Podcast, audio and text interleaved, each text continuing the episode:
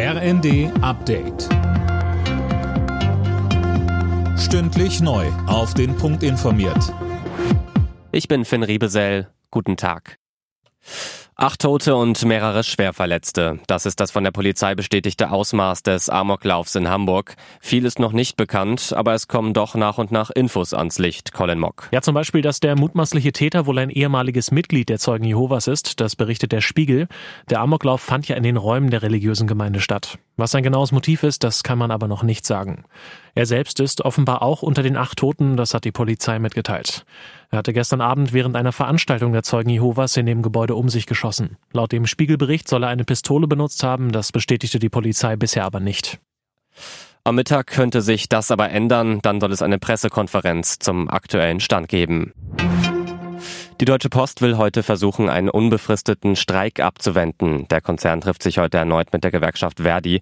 Über 85 Prozent der befragten Mitglieder hatten gestern das Tarifangebot der Post abgelehnt und für einen unbefristeten Arbeitskampf gestimmt. Bundesfinanzminister Lindner hat die für kommende Woche geplante Vorstellung des Bundeshaushalts 2024 verschoben. Grund der anhaltende Streit in der Ampelkoalition. Daniel Stuckenberg berichtet. Alle wollen ihr Stück vom Kuchen und am liebsten ein bisschen mehr. Unter anderem forderte zuletzt Verteidigungsminister Pistorius 10 Milliarden zusätzlich für die Bundeswehr oder Familienministerin Paus 11 Milliarden für die Kindergrundsicherung. Die Zusatzwünsche der Ministerien beziffern sich auf insgesamt rund 70 Milliarden Euro. Lindner sieht dafür aber keinen Spiel. Spielraum. Laut Finanzministerium sei die Verschiebung der Haushaltseckpunkte aber kein Problem. Die Regierung habe dafür noch bis Sommer Zeit. Chinas Präsident Xi Jinping ist in eine historische dritte Amtszeit gewählt worden.